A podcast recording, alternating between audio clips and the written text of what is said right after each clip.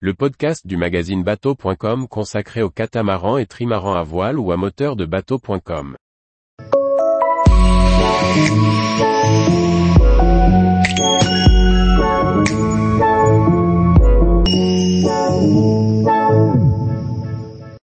Porto Santo, les Selvagens ou les Deserta, île portugaise méconnue. Par Dominique Montesinos. Après une escale dans l'île capitale de Madère, il est temps d'explorer des mouillages et ports moins connus du joyau portugais de l'Atlantique. Récit d'escale. Si Madère et sa capitale Funchal sont les noms les plus connus de l'archipel atlantique portugais, ses autres composantes sont des escales hautement séduisantes. Une courte navigation permet de rallier depuis Madère la deuxième terre habitée de l'archipel qui, avec ses îlots adjacents, ne couvre que 43 km. L'ancre descend dans un superbe mouillage, face à une délicieuse plage qui s'étend sur 9 km.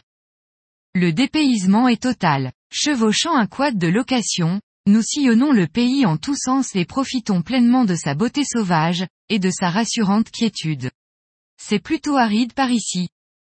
Le contraste avec Madère, qui est recouverte d'une végétation quasi tropicale, est saisissant. Dans les hauteurs, de nombreux endroits offrent de fantastiques points de vue sur la mer d'un bleu profond. On y distingue parfois notre bateau, tirant nonchalamment sur sa chaîne, spectacle enchanteur s'il en est. Une des originalités marquantes de Porto Santo est son engagement fort dans une voie vertueuse en matière de gestion de l'énergie. L'île bénéficie naturellement d'un considérable ensoleillement et d'un gisement éolien confortable.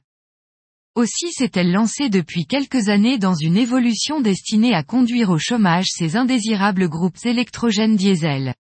Mais, comme chacun le sait, ces énergies renouvelables sont intermittentes. Comment résoudre le délicat problème du stockage? Un partenaire de poids, Renault, s'est joint aux autorités locales pour tester et mettre au point une technique originale.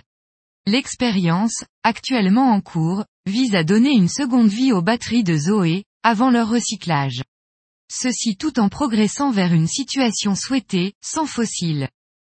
Les îles Selvagens et Deserta font également partie de la région autonome de Madère.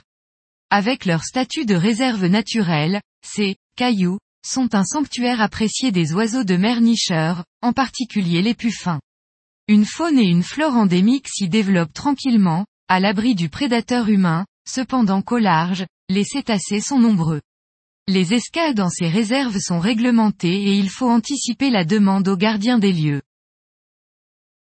Tous les jours, retrouvez l'actualité nautique sur le site bateau.com.